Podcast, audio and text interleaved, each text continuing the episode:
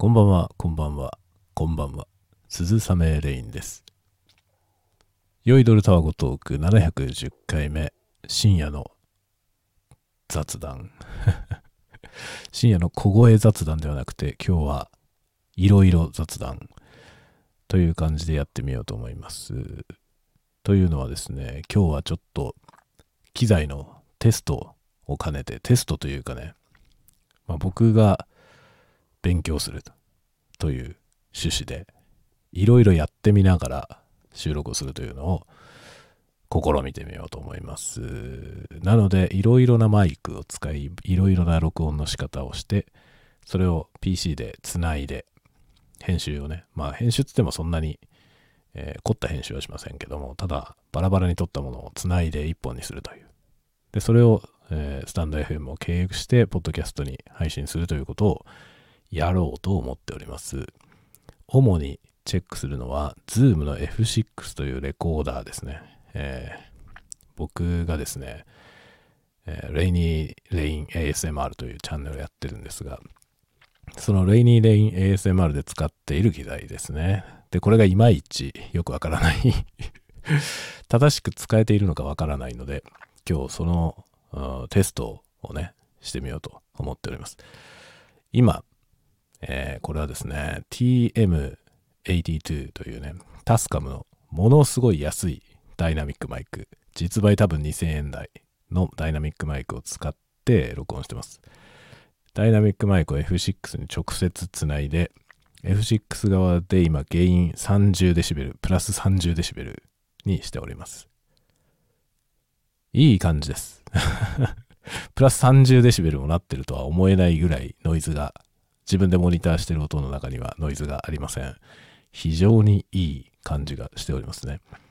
で、これはですね、今、ダイナミックマイク、かなり出力が弱いので、あの、普段ね、これを使って録音するときは、ブースターみたいなやつを使ってるんですが、今これブースターを挟まずに、えー F6、F6 のプリアンプで音を増幅しています。プラス30に今なってるという状態ですね。さあ、これはどうなんでしょうか いい感じに撮れてるでしょうか撮れてるよね、多分。今自分のモニターしてる音は結構いいですね。30dB プラスしてもこれ全然ノイズないな。うん。今、とてもクリーンな感じです。これでいいんじゃないのっていう気がしてますね、今ね。もう趣旨としてはこの後ね、ブースターを使ってるやつと比較するみたいなこともやろうと思ってるんですが、まあ、とりあえず今これは 30dB プラスした状態で録音しているものです。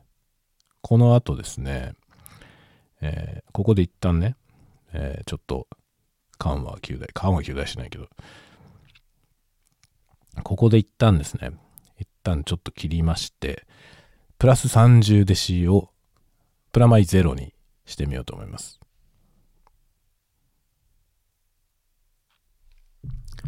はい、えー原因をプラスマイナスゼロにしました。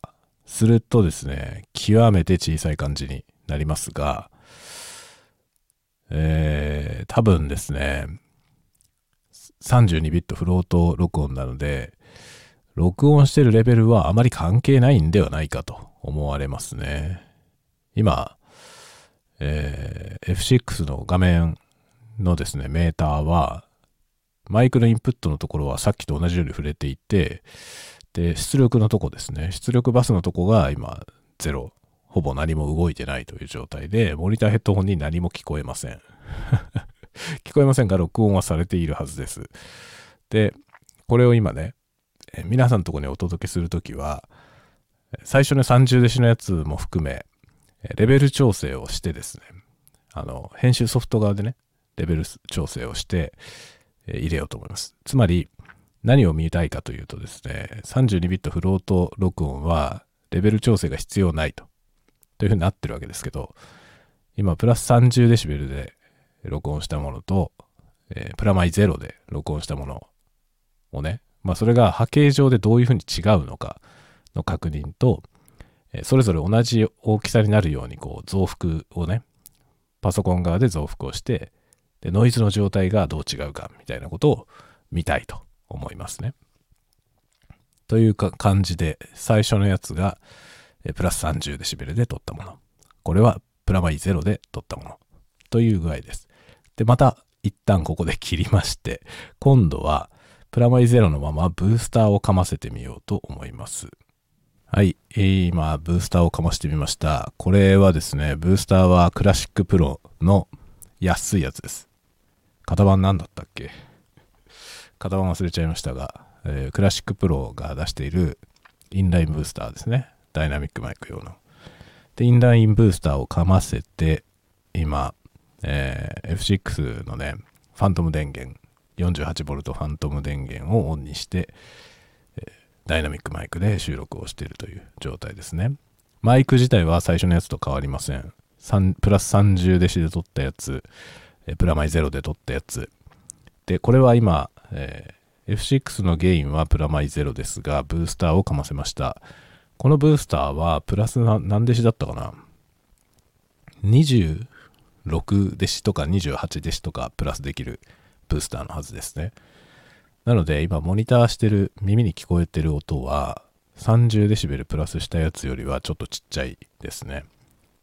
で、ブースターを入れて、あのですね、今モニターしてる感じだと、ブースター入れないで30デシベル上げてるやつの方がノイズがないですね。このブースター挟んだらちょっとノイズがあるな。ホワイトノイズが増えた気がします。まあ、この、このね、このブースターあんまりいいもんじゃないからね。これがちゃんとフェットヘッドとか、あの、ダイナマイトとか、クラウドリフターとかね、ある程度ちゃんとしたブースター、インラインブースターいくつかあるわけですけど、そういうやつだったら幾分マシなんじゃないかという気がします。というか F6 で録音する限りにおいてはインラインブースターいらない説もありますね。プラス30デシしても全然ノイズがなかったんで、えー、その方がいいんじゃないか説あります。まあプリアンプが結構そこそこ優秀なんでしょうね。という感じで今、序盤、タスカムの TM82 というね、82という超安いダイナミックマイクを使っての収録をしております。まあ、このマイク で十分いいんじゃないか という気がしますね。めちゃくちゃ安いけどね、これ。で、このマイクはね、あの、ダイナミックマイクハンドヘルド型というやつで、いわゆる手に持って喋るタイプのね、カラオケのマイクみたいに手で持ってやるやつなんですけど、そのね、手で持った時のハンドリングノイズ、手で持ったことによるね、その手とマイクが触れることによって出るノイズがめちゃくちゃいっぱい入っちゃうんですよ。なので、ハンドヘルド型だけど、ハンドヘルドできないという そういう感じのマイクなんですよね。まあ、さすが安物なだけはあるというところですね。これ高いやつだとね、1万円くらい出せば、このハンドヘルド型のマイクでもね、ハンドリングノイズあんまり入らないやつがいっぱいありますんで、あの、本当に手持ちで歌歌ったりとかね、そういうことをするっていう用途であれば、あまり安くないやつがいいと思います。ただ、マイクスタンドにつけてね、今これ僕はブーム型のマイクスタンドにつけて喋ってるんですけど、そういう感じでこうやって家でポッドキャスト撮るとかね、そういう用途であれば、まあ、十分これでいいと思いますね。で、ダイナミックマイクは部屋の環境ノイズとかの影響を受けにくいので、おすすめです。多分これが、あの、なんだろう、部屋がね、スタジオみたいになってる人は別にいいですけど、そうじゃない普通の部屋で収録した時にね、どうしてもなんか聞きづらい音になりがちなんですけど、こういうマイクを使えば、ダイナミックマイクをね、使えば、そういうものが入りにくくて、すっきりした音で撮れると思います。このマイクはコスパめちゃくちゃいいので、まあ、マイクスタンドで使う人はおすすめですね。手で持って使うんだったらちょっとあまりおすすめしません。僕もちょっとね、やってみましたけど、ハンドヘルドね。やってみましたけど、ハンドヘルドできないハンドヘルド型 という感じですね。で、今のところ TM82、TM82 で、えー、3通りの録音をしてみました。さて、ここから違うマイクをいろいろ使ってみようと思います。あのね、本題はこっからなんですよ。本題はこっからで、ASMR で使ってるマイクがね、すごい音がちっちゃく録音されて、この F6 でやるとね。で、PC に持ってって増幅して、動画に入れてるんですけど、そのね、増幅するとホワイトノイズが増えちゃうという問題があって、本来 F6 ってそういうことになんないはずなんですよ。なんないはずなんだけど、多分マイクの出力がちっちゃすぎんだろうね。それによってね、あの、まあ、マイクの出力が小さいというよりは、僕が撮ってる音が小さすぎるんだろうね。あの、音がものすごく小さいものを収録するんで、そのせいで多分 SN が悪い状態になっちゃっていると思いますね。ASMR だからね。そこなんだよな。それをどうしようかなというところで、ちょっとそれの検証で今日はね、やってみたかったんですよね。なのでこれ本題じゃないですよ。実はこの TM82 は本題じゃなくて、これはたまたまここにあったから、これでオープニングを撮ってみたという感じです。では、本命のマイクに切り替えていこうと思いますね。はい、マイクを切り替えました。いつも ASMR 撮るときに使っている、えー、ショットガンマイク。これをですね、今、オーバーヘッドで頭の上から、えー、構えてという感じですね。で、収録してます。まあ、オーバーヘッドって言ってもすごい近いんで、あの、実際の、あの、ショットガンマイクのね、オーバーヘッド収録よりはだいぶ近いところにマイクあるんですけど、もうちょっと話してみようかな。スタンドより高いところにやりました。で、えー、頭の上から収録をしてる感じですね。今 F6 のゲインはプラマイゼロ。プラマイゼロで、えー、見事にですね、何にも何にもメーターが触れません。何にもメーターが触れないんだけど、あの、モニターにはうっすら聞こえます。さて、ちょっとこれで原因上げてみますね。はい、プラス30。プラス30すると、ちょっとホワイトノイズが乗るんだよね。結構、ちょっとどころじゃなく ホワイトノイズ結構乗るな。ホワイトノイズ結構乗ってます。これは収録に関係ないのかな？収録には関係ないんですかね？あの、今ね、ちょっとここはよくわかんないんですよ。その、この F6 っていう機械は、デュアル DA コンバーターっていう感じで、まあ、あ AD コンバーターか。AD コンバーターが2種類入っていて、まあ、2種類のゲインで同時に録音するみたいな感じなんですよね。で、原因設定はいらないってことになってるので、この原因設定は、モニターの方にだけ延響してるんだと思うんですけど、これを上げることによって今ね、モニターは結構ホワイトノイズが乗ってるんですよね。で、これが、録音した波形にどういうふうに影響するのかがちょっとわかんないので、今、途中で音量を上げてみました。ただね、これで今、トラックの方のメーターは様子が変わんないんですよ。さっきもそうでしたけど、さっき TM82 でやってた時もそうでしたけど、トラックの方の様子は変わらないので、おそらく録音されている波形は変化してないと思いますね。この原因によっては。で、この原因は多分あくまでもモニターだけ？なんだと思うんですよね。思うんだけど、これで録音したもののそのノイズがね、どうなっているか、まあ、波形がどうなってるかちょっとね、それを見たいなと思って今、録音レベルを変えながらやってみました。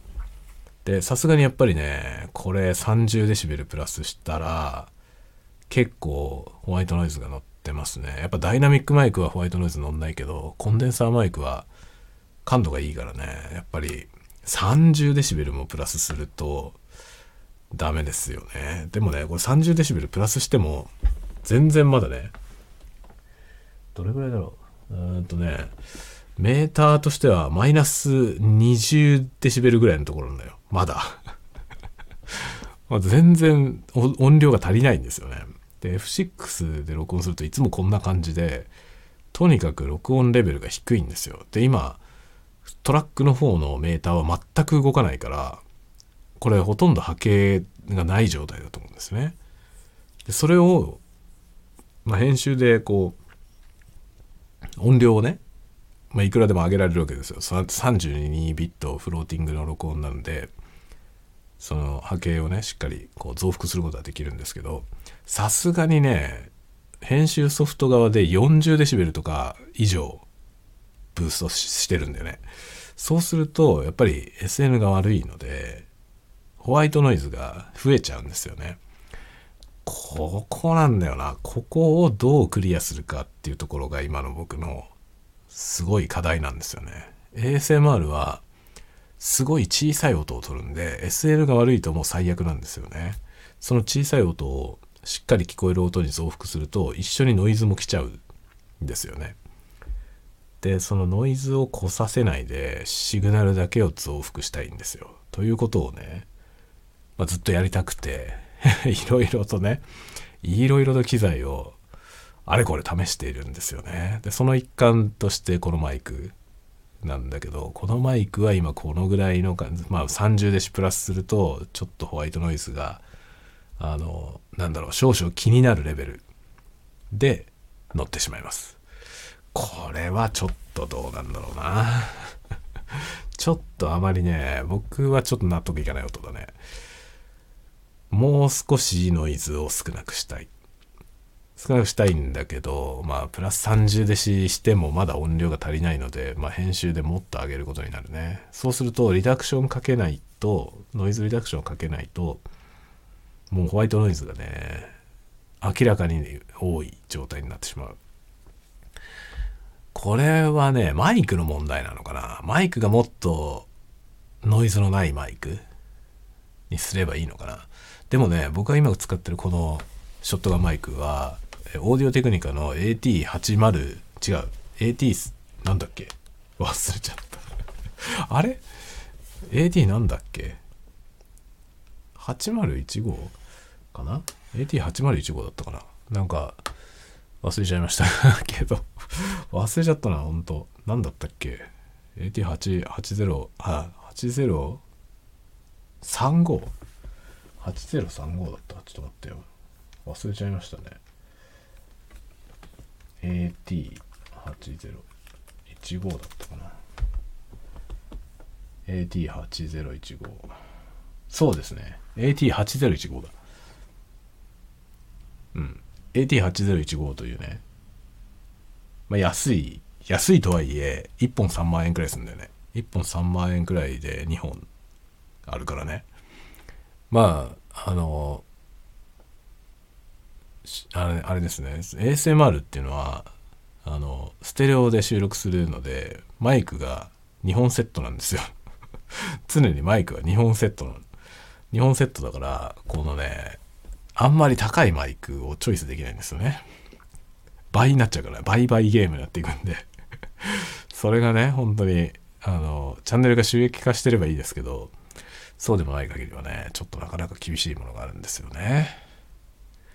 で、この AT8015 で今、撮ってますが、こんな感じです。AT8015 今、どうだろう。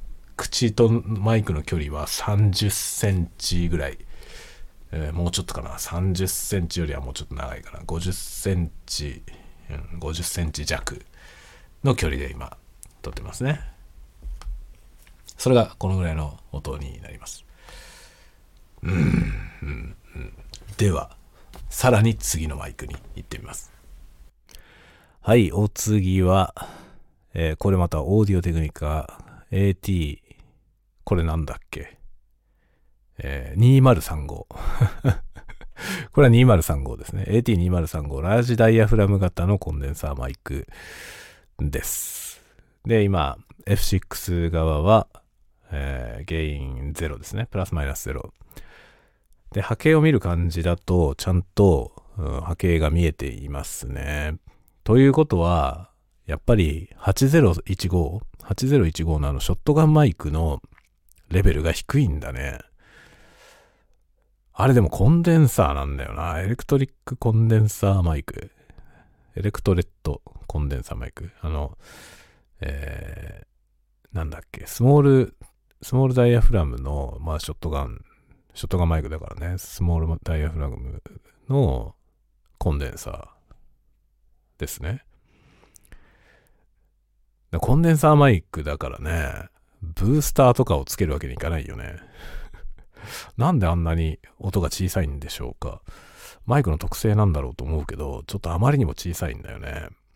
で、このマイクだと、まあ、普通に喋ってればね、普通に喋ってれば、まあなんとか取れてるけど、でもこれでもね、今、どうだろう、マイナスマイナス20デシ以下ですね。ピークでも。やっぱり小さいよね。全体的に小さいです。で、今これ AT2035 ですが、この2035のまま、ちょっとゲイン上げてみますよ。はい、プラス30デシベル。あ、これはでかいな。30デシやるとやりすぎですね、これは。で、えー、ホワイトノイズも結構気になる。で、こんなに大きい必要はなさそうな気がする。20にしてみるか。20。はい。これプラス20デシベルです。どうなんだろうこれ、でも多分収録されてる波形自体は多分変わんないんだよね。きっとね。今、まあ、入力チャンネルのメーターはさっきと変わんないんですよね。で、出力の方のバスのメーターが変わってる感じなんで、おそらく、おそらくですよ。おそらく、波形には影響してないと思いますね。だからモニターだけの問題なんだったら、モニターをでかくすれば、まあ、聞くのにはね、問題ないと思いますけど、ちょっと入力の、入力のレベルが低すぎて、後の編集が大変なんだよ、こんなに低いと。これなんとかならないのかなこの録音するレベルをもうちょっと上げたいですね。これ多分でもあれなんだよね。あの、事故防止のためにこうなってるんだと思うんですよね。ピークが来ても大丈夫なように、すごい余裕持ったレベルで録音するように多分なっていると思うんですよ。これがちょっと F6 のどうなんだろうね、使いにくい部分なんじゃないかなと若干思いますね。このレベルを変えられない気がすんだよな。変えられるのかなこれ。これもね、YouTube で同じようなこと言ってる人いたんですよ。F6 はすごいノイズ少ないんだけど、録音レベルが小さすぎてね、その映像編集のソフトでその音量を上げようとすると、マックスまで上げても全然足りない音量が足りないっていう人がいてね。で、まあ多くの多分、ビデオグラファーの人たち、まあビデオグラファーの人がこれを、その音声収録用に使ってる場合は、その波形編集じゃなくてね、その音源の編集をする専用のソフトじゃなくて、その映像編集のソフトで音も編集するっていうケースがね、多いと思うんですよ。でそうすると、やっぱりできることが限られてるんで、まあ、プラス30デシぐらいまでしかできないみたいなことを言ってたんですよね。で、それでも足りないから、ちょっと F6 は使いにくいということを言ってる人がいてね。やっぱそうだよねと思って、これそうなんだよねと思ってね。で、僕はこの、あの、DAW でね、その、オーディオの方の DAW を使って、この波形を編集してから、映像の編集ソフトに持っていくんで、そういう意味では、その、増幅もね、30デシベルじゃなくてもっといけるんですよ。まあもっといけるんだけど、でもっと行くと結局 SN が悪くてノイズが乗ってしまうんですよ。そこが難点で今すごい困ってるわけ。これを解決したいんですよ。これを解決したいんだけど、どうすればいいのかがわかんない。F6 でできるのか、もしくは別の機材、録音をね、違う機材でやった方がいいのか、そこが今悩みどころですね。で、まあ、ハンディレコーダーとして出てるやつね、あの、タスカムから出てるポーターキャプチャーっていうね、X6 と X8、2種類出てるんですけど、それを使えば、それにはね、オートゲインっていうのがついてるんですよね。同じ32ビットフローティングの録音ができる機材ですけど、あっちはね、なんかオートゲインっていうのがついてるんですよ。いい感じにやってくれるという。それがどの程度信頼できるのかがわかんないんだよね。わかんないんだけど、そのこの F6 が音ちっちゃくすぎて使いにくいって言ってる人たちは、タスカムの X8、X8 で収録して、まあ比較して、X8 の方が使いやすいと。そのオートゲインがあるからね。それは使いやすいって言ってるんだよね。で、どっちも要は、録音レベルの設定が必要ありませんっていうのが売りなんですよ。32ビットフローティング録音はね。それが一番の売りなんですよ。売りなんですけど、F6 は録音レベルを気にしないで録音できるけど、その録音したもののレベルを気にしなきゃいけないわけよね。あまりにも小さい音で録音されてるから、その波形編集が必要なんですよ。増幅しないと聞こえないんだよ。本当にね、その、読み込んだ時ね、ソフトウェアに読み込んだ時、ただのまっすぐの棒なんですよ、波形が。あまりにも小さくて見えないの。で、確かに録音はされてるんだよね。録音されてるから、その音量をめちゃめちゃ上げれば聞こえるんですよ。なんだけど、その SN が、結果として SN が悪くなってしまう。まあ、シグナルが小さすぎるからですね。で、SN が悪くなってしまうんで、増幅するとノイズも増幅されちゃうという問題があって、まあ、ソースの音が小さければ小さいほど苦しいことになるんですよね。なのでね、ASMR にとっては致命的なんですよ。そこがこの F6 を使う上で一番難しいところですね。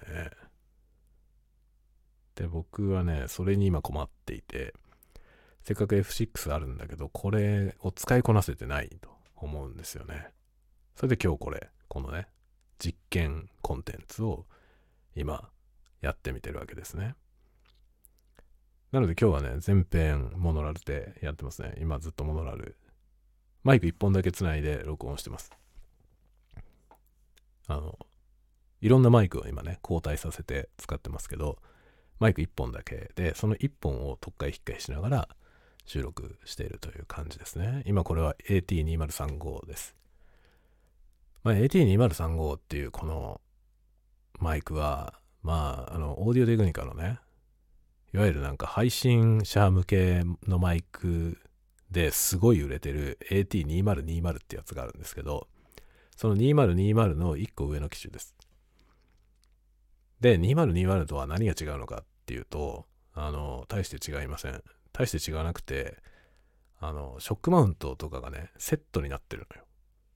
セットになってるし、なんか何が違うの？スペック何が違ったのかな？ちょっとスペックの違いをはっきり覚えてないんですが、確かね、あんまり変わんないはず。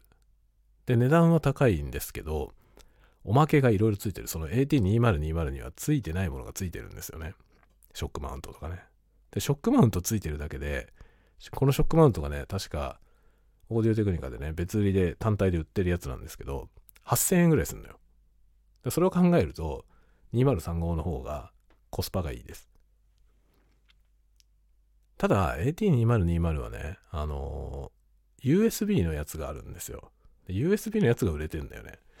なので、あのー、USB マイクとしてね、もうつなぐだけで使いたいっていう人は2020の USB のやつのプラスってやつと X ってやつがあるんですけど、X の方が新しく出てるやつだから、X がいいと思います。で、オーディオインターフェースなんか持っていてね、XLR ののマイクでいい。そういうマイクを使いたいっていう人は、まあ、2020を買おうと思うんであれば、2035を買う方がおすすめだと思う。そこで迷うんであればね、その、もうインターフェース持っていて、っていうんであれば、まあ、2020が欲しいなら USB じゃなくて XLR のやつを買うと思うんでね、そういう人は。であれば、ショックマウントついてくるから、2035の方がいいと思います。この上にもね、さらに2050ってやつがあるんだけど、2050はもっとずっと高いので、まあ、多分、検討、比較検討するなら2020か35、2035か、どっちかなんじゃないかなと思うんで、そこで迷うんであれば、35の方がおすすめですね。ショックマウントがついてる。ショックマウントはね、なんだかんだあった方がいいですよ。まあ、なくても別に使えないことはないけどね。使えなくはないけど、やっぱりその、マイクスタンドからのノイズとかが入っちゃうからね。マイクスタンドが、まあ、机にこうクランプでつけるようなやつだと、机の上でキーボードを叩いたりしたら、もうどんどんノイズが来ちゃうんでね。なるべくショックマウントはあった方がいいと思いますね。という感じのこの AT2035。35で今喋っておりますね。せっかくだからもう一個ぐらい違うマイクやってみようかな。ちょっともう一回中断して別のマイクに切り替えてみますね。はい。また別のマイクを持ってきました。ルイットの LCT040。これは、あの、短いペンシル型マイクのすごい短いやつですね。今これが原因がプラスマイナス0でやってますね。これは見た感じ AT2035 とあんまり変わんないぐらいかな。レベル的にはね。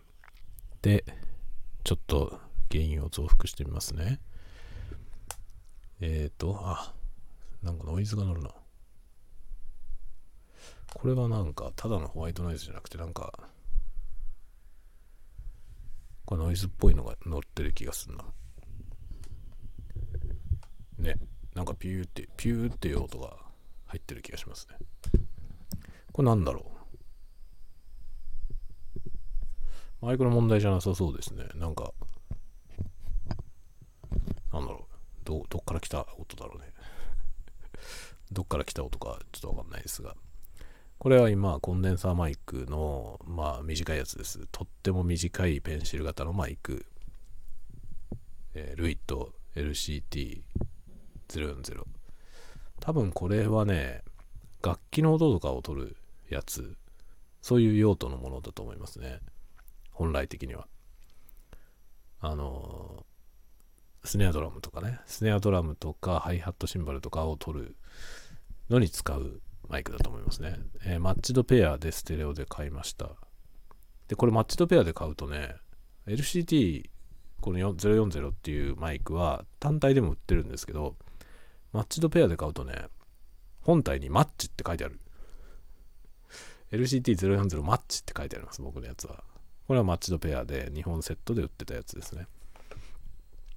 で、このマイクはね、めちゃくちゃブライトで、音が、すごく ASMR 向きですね。だから音声で撮るとちょっとパキパキしすぎてるというかね、すごい高音成分が強いですね。で、今これウィンドスクリーンがついてないから、ちょっと向きが、ね、向きを間違うと、鼻息で、おおってすごい低周波が 入ってしまいますね。これ息のかぶりがめちゃめちゃ入ってしまうんで、まあ、うん、トークでこういうマイクを使う人はあんまりいないと思うんですけど、これは本当に音、効果音みたいなものを取るとき用ですね。タイピング音とかはね、これで撮るとすごいいいですよ。めちゃくちゃ臨場感のある音とかが取れます。まあ、それ用にね、買った。まあ、ASMR にはとっても向いてるマイクだと、僕は思ってますね。ただなんだろう、このノイズは。このノイズは何、何由来のノイズかななんかノイズが乗ってるんですね。ちょっと待ってね。マイク。今ね、このルイットの LCT040 マッチとペアで、ペアで並んでんで、あの、もう一つ同じマイクがあるんで、ちょっと切り替えてみますね。はい、ルイット LCT040 のもう一本のマイクに切り替えました。今はこれプラマイ0からちょっと原因を上げてみるね。でね、原因をね、上げていくと今15デシベルぐらい。ここで今ね、僕のモニターには、なんかノイズが聞こえます。ピューっていう、普通のホワイトノイズではないノイズがある。さっきまでの他のマイクにはなかったノイズ。あれ？消えた。あ、でも、うん。今20デシまで上げましたが、あるね。なんかピルルルルっていうのが聞こえてます。なんだろう、このノイズは。どっから来てんだ？このマイク？このマイクで来てるんですかね。なんだろう。気になるな。AT2035 の時はなかったですね。なかったし、8015の時もなかった。この LCT にしたらあるね。これは何でしょう？よくわかりません。で、まあ、このマイクも、スモールダイヤフラムのコンデンサーマイク。効果音取るのにいいマイクですね。という説明はさっきしたね。ということですね。じゃあもうここまでね、せっかくやったんで、もう一本マイクあるんで、そのマイクを最後にやろうかな。ちょっとこれでまたもう一個ね、マイク交代しようと思いますね。はいはいはいはいはい。久しぶりに出てまいりました。バランツの MPM1000。これもなんかレベル小さいね。ちょっとつまみを上げてってみますね。はい、プラス30デシベル。ああ、ちょっとでかすぎる、でかすぎる。プラス20。20デシベルプラスにしました。うん。このマイク別に悪くないね。全然ノイズも少ないですね。どうだろう？さっきまでの、あの、オーディオテクニカのマイクよりもノイズ少ないんじゃないですか？このマイクは、コンデンサーマイク、うちにあるコンデンサーマイクの中で一番安いんですよ。一番安いんだけど、全然悪くないね。悪くないですね。僕が初めてポッドキャストをやるにあたって買ったマイクがこれ。コンデンサーマイクをなんか買ってみよう。一番安いやつでいいやっていう感じで買ったやつです。マランズの MPM1000。悪くないよね。全然悪くないんじゃないですか。今これウィンドスクリーンがついてないんでちょっとブライトすぎる音だと思いますけど、これ本来ね、ウィンドスクリーンがついてて、それをつけておけばもうちょっとマイルドな音なんですよ。多分、配信とかでね、使うのには十分いいんじゃないですかね。これはね、AT2020 とかよりもかなり安いですよ。6000円くらい実売。実売6000円ぐらいのコンデンサーマイク。ラージダイヤフラムのコンデンサーマイク。超安いです。で、MPM1000 も、あの、USB のやつがあったと思いますね。USB 接続できるやつが。それはいくらすんだろうな。ちょっとそれの値段がわかんないけど、これはかなりおすすめの一品ですね。安いからコスパが非常に良いと思います。まあでも予算がね、予算、まあ1万円くらい、1万円今日ぐらい。あれ ?2020 の USB のやつはいくらすんだったっけな？2020の USB のやつ1万7000円ぐらいするのかな？まあ、1万7000円もするとなると、ちょっとね、ちょっと高いなって印象になるよね。あ、えー、あ、書いてないわ。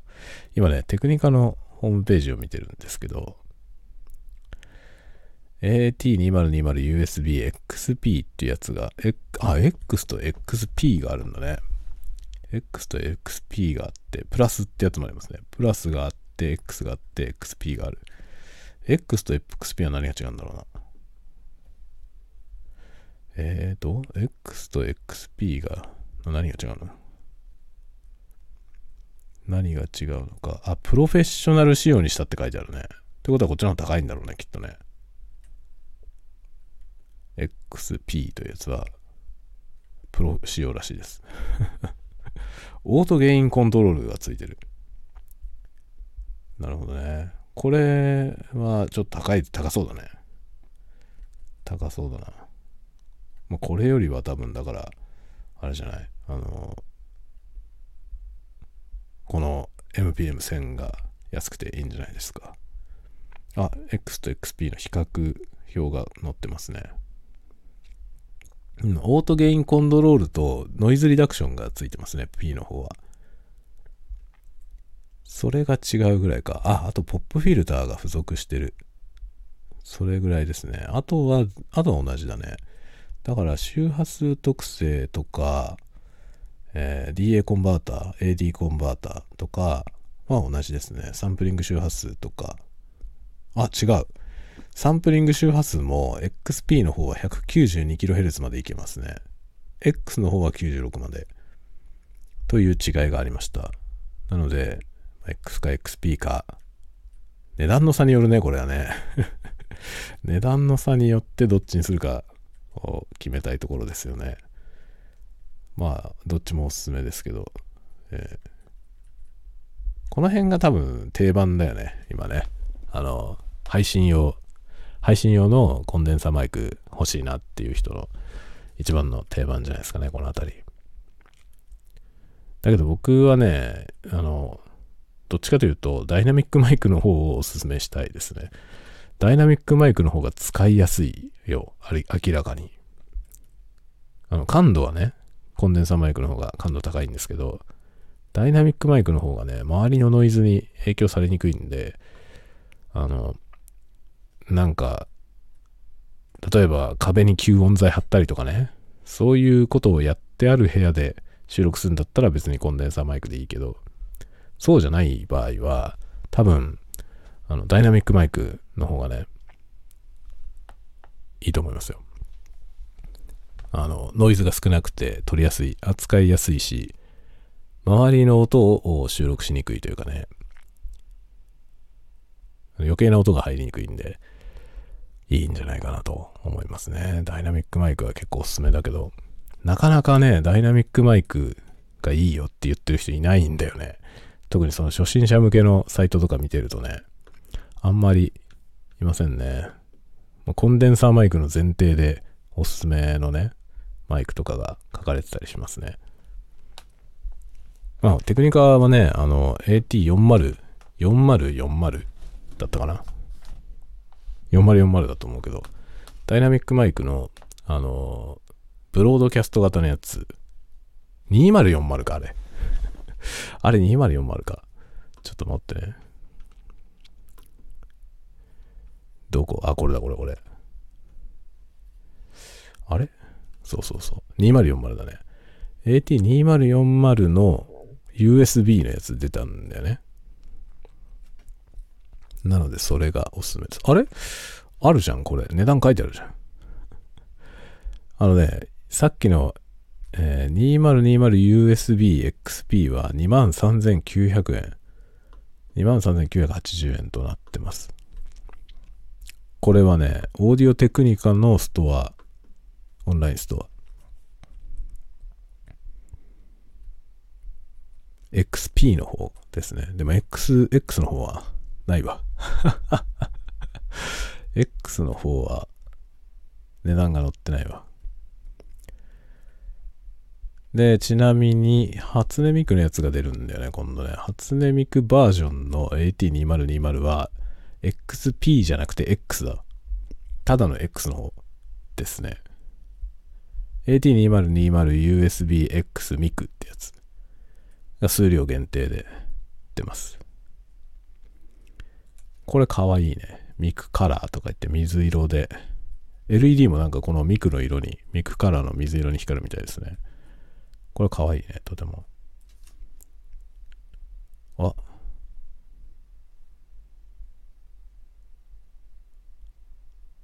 おミクミククーポンとか言ってミクミククーポンくれるらしい。これ買うと。へえ。なかなか熱いですね。なんかこのミク、ミクカラーのやつってさ、いろんなものが出てるけど、これ、初音ミクが好きとかに関わらず、この色がいいよね。水色、スカイブルーみたいな。まあ、僕らの世代だと、F1 でね、レイトンハウスっていう F1 のチームがあって、そのレイトンハウスがね、こういう色だったんですよ。僕らはレイトンブルーって言ってたんですよ、この空色のこと。そのレイトンブルーの色なんだよな、このミクの色。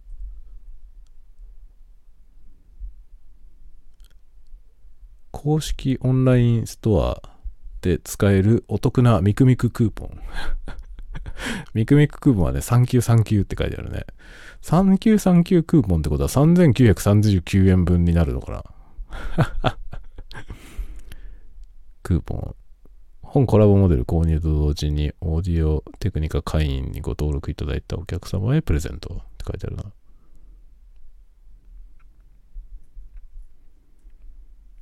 うーん、なんかすごいね。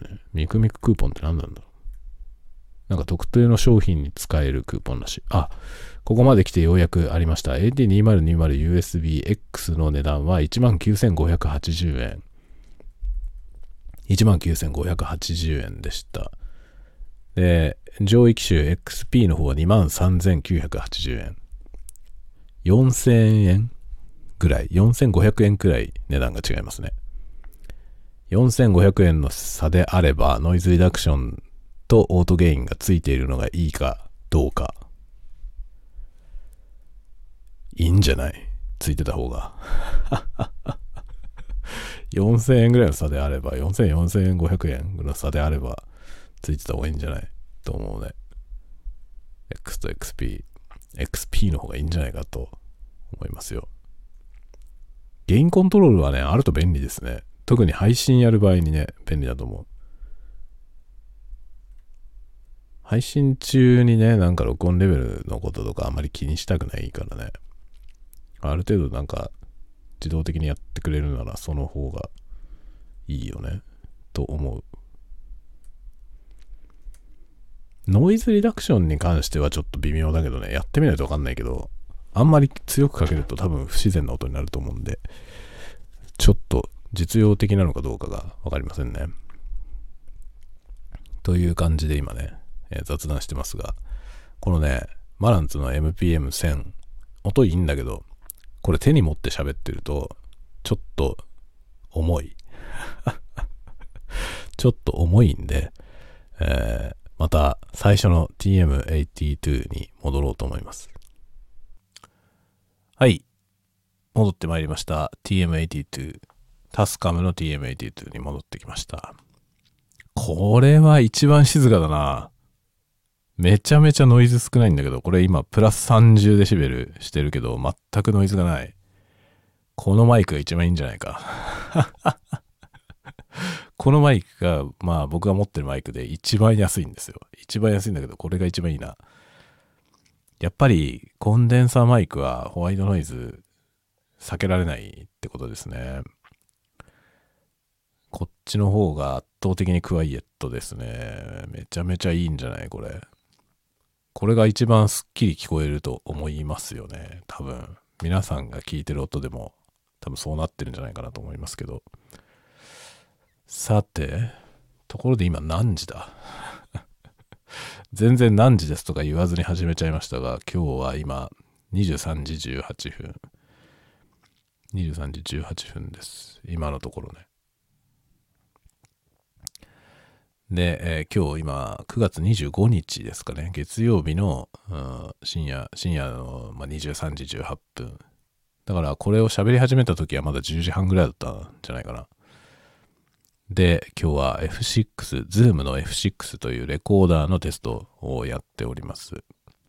まあ、ゲインとノイズの関係を見たいということで始めたんですけど、マイクの差によってね、結構ノイズの量は違いますね。なので、F6 の問題ではないということだね。ノイズが乗るのはマイクのせいだってことですね。でもこうなってくると沼だよな。より深い沼に落っこちることになりますよね。マイク由来でノイズが乗るとなると、他のマイクを試してみたいよね。どのマイクが一番ノイズないんだろうね。それは気になるね。僕が持ってるマイクは、まあ今のところやったやつではね、このマイクが一番ノイズがないね。これはダイナミックマイクなんでちょっとあんまり参考になりませんけど、これが一番ノイズがないですね。まあ ASMR やるんだったらちょっとね、ダイナミックマイクっていうのはなかなか選択肢に上がんないですよね。ポッドキャストだったらいいけどね。ポッドキャストだったらこれがいいよね。このマイクでいいじゃんっていう感じがしてるね。まあ、ポッドキャスト撮るんだったら、ほんとダイナミックマイクがいいよ。それで特にダイナミックマイクのいいやつを使うとね、さらにいいですね。まあ、この TM82 っていうマイク安くて、まあ安いからとにかくもう音質とかにも何にも文句ないんだけど、これまあ欲を言えばね、欲を言えばやっぱりこう、なんていうのかな、声を収録した時の、その、膨らみ感というかね、そういうものがちょっと物足りないなぁと僕は感じます。だから全然、あの、いいけどさ、問題ないけど、問題ないけど、あの、これ、これ以上ないのかと言ったらそんなことはやっぱりなくて、もっといいマイクはいっぱいあって、まあ、ダイナミックマイクのいいやつも欲しくなるね。でもノイズのなさだけで見ればね、今、今日テストした、えー何種類 ?1、2、3、4、これを入れて5種類か。今日テストした5種類のマイクの中で、一番ノイズがないですね、これが。そういう、そういう結果でありました。やっぱダイナミックマイクはね、本当に、ポッドキャストをやるなら一番向いてると思いますね。他の多分、SM7B みたいなね、手話の SM7B みたいな、ああいう名機ありますけど、ああいうマイクも使えばね、ポッドキャストはもう申し分ないでしょうね。SM7B は本当使ってる人もめっちゃ多いしね。ポッドキャスト、ポッドキャストで使ってる人はものすごい多いんじゃないかな。あの、ポッドキャスト的なものを YouTube でやってる人たちもみんな SM7B。SM7B はもう大ベストセラーですね。で、こうなったらね、僕はひねくれ者だから もう違うやつを使いたいわけよ。その SM7B は絶対買わない。SM7B 使ってる人はもういっぱいいるからね。そこには行きたくないんですね。違うことをやる。違うマイクで、えーやります。僕は。そんなことをこだわってどうすんだって感じなんだけど、やっぱりね、その、誰もが使ってるようなものじゃない方が面白いじゃないですか。まあ見る方もね。だからね、まあショットガンマイク買うときも、だからね、僕はこの AT803、8015とかいうね、わけわかんないやつを 買ったんですよ。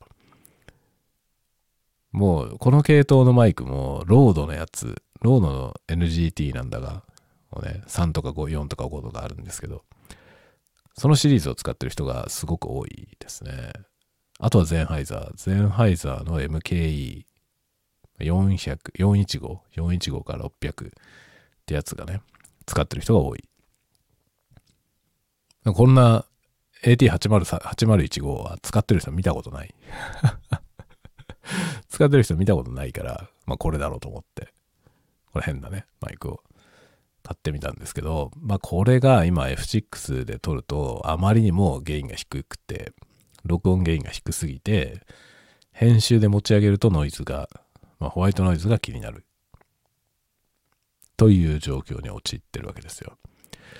ここはロードの方が、まあ優れていた可能性はありますね。ロードは優れていた気がするし、まあなんならゼンハイザーの MKE600 だったら2本変えたよなっていう。まさすがにね、MKE600 の方が、この AT8015 よりは高いので、まあ2本、2本買うといくらぐらい差があるかな。2本買ったら2万ぐらい差あるかな。ちょっとさすがに差はあるね。差はあるから、あれだけどね。ロードのね、NGT は十分買える値段だったと思いますね。このテクニカのマイクも安くはないので、テクニカルの中では安い方ですけどね。というか、ショットガンマイクの中では安い部類だけど、それでも、その他社のやつとね、あんまり変わんないクラスですね。まあ、ショットガンマイクはね、本当にショットガンマイクとして使うのであれば、あの、野鳥の声取ったりとか、そういう用途で使うんであれば、この価格帯のやつはダメです。本当に。これは10万切ってる世界のショットガンマイクは、あのショットガン性能が低いんで、ダメです。ショットガンマイクとして使うなら、やっぱり1本で 10, 10万以上するやつじゃないとダメでしょうね。まあ、それこそ、ゼンハイザーのね、MK MKE415 かなっていうやつとか、とかとかですね。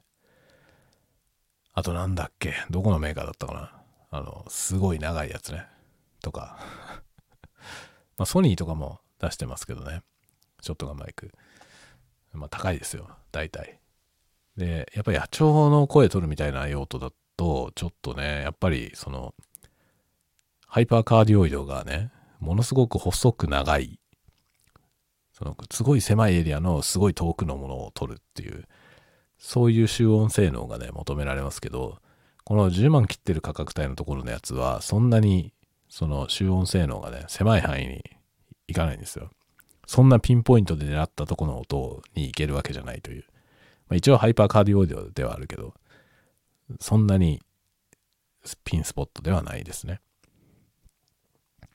それもあんだろうな。それもあって多分、あんまりいいマイクじゃないから、ホワイトノイズがね、SN があんまり良くないっていう話はあるよね。あるわ。あるよね。本当に。ちょっとね、そこら辺はちょっと、うん、まあ撮り方もでもあるんですよ。マイクの性能だけのせいではない、ないと思う。僕のマイキングがあまり上手じゃないっていうのも、大きく原因としてはあると思いますね。さあ、これをどう解決していくのか、交互期待。交互期待。まあね、難しいんだよ、本当に。このノイズとの戦いですね。ASMR はね。本当になんかホワイトノイズをいかに軽減するか。ね、それでもう微細なシグナルをしっかり届けるという。なかなかそのね、あの、目指してる音になりませんね。そこがでも面白いところですけどね。追求して追求してだんだん近づいていく。納得いかねえな、納得いかねえなと言いながらね。少しずつ前進していくという。なんかもう、クリエイターの クリエイターの楽しみってそういうところにあるよなっていう気はしますね。というわけでね、えー、取り留めもない話でございましたが、今日、いろいろ機材のね、チェック。これからがチェックなんだけど、本当は。今、チェック用の音源を取り終わったという感じなんで、これからまあ波形がどうなってるのか、F6 側でレベルを変えながら録音してみたので、その波形がどうなってるのかっていうことと、えー、ノイズ問題ですね。で、あまりにも微細な音で取れてるやつの増幅した時にどうなるのか、そういったことをね、えー、検証してみたいと思います、これから。で、その検証した音源をつないで皆さんのところにお届けしようと思います。で、皆さんが聞く音は僕が聞いてる音とまた違って、スタンド FM の、えー、自動処理がかかった上での音になってると思います。なので僕が途中でなんかいろいろノイズの話だとか、ノイズがあるなとか、ホワイトノイズがだなんだとか言ってますが、その話してる内容と整合が取れない音になってる可能性はあります。リダクションされちゃってノイズがないという 状態になってる可能性はありますが、まあ、しからずご了承くださいませ。ということで、今日は初めてかな。あの、酔いどれタゴトークでもしかしたら、初めて、初めてではないか。最初の方は結構編集したように出してたような気がしますね。まあ、超久しぶりに、一旦 PC に取り込んで編集してから出すという ことをやります。珍しいですね。超激レア。いつもは喋りっぱなし喋ってそのまんま投稿ボタンを押してるだけなんで、まあ、今日もね、喋りっぱなし喋ってはいますけど、これを編集してから出す。編集するって言ってもね、あの、複数のファイルに分かれてるのをつなぐだけなんで、まあ、つないでレベルを揃えて出します。なので、単純にレベルを揃えた状態で、その、えー、ノイズの量ですね。後から増幅した方がいいのか、先に上げといて取る方がいいのか、そもそも取り方によらず、えー、波形は同じなのかどうか、ということをチェックしていきたいと思います。でもその結果は、あの、ここには収録されていません。なぜならこれから収録して、編集をして、その時に初めてわかるんで、その結果については、次回以降のタワゴトークでお話ししようと思います。ではではでは、また次回のタワゴトークでお待ちしております。おやすみなさい。おやすみなさい。おやすみなさい。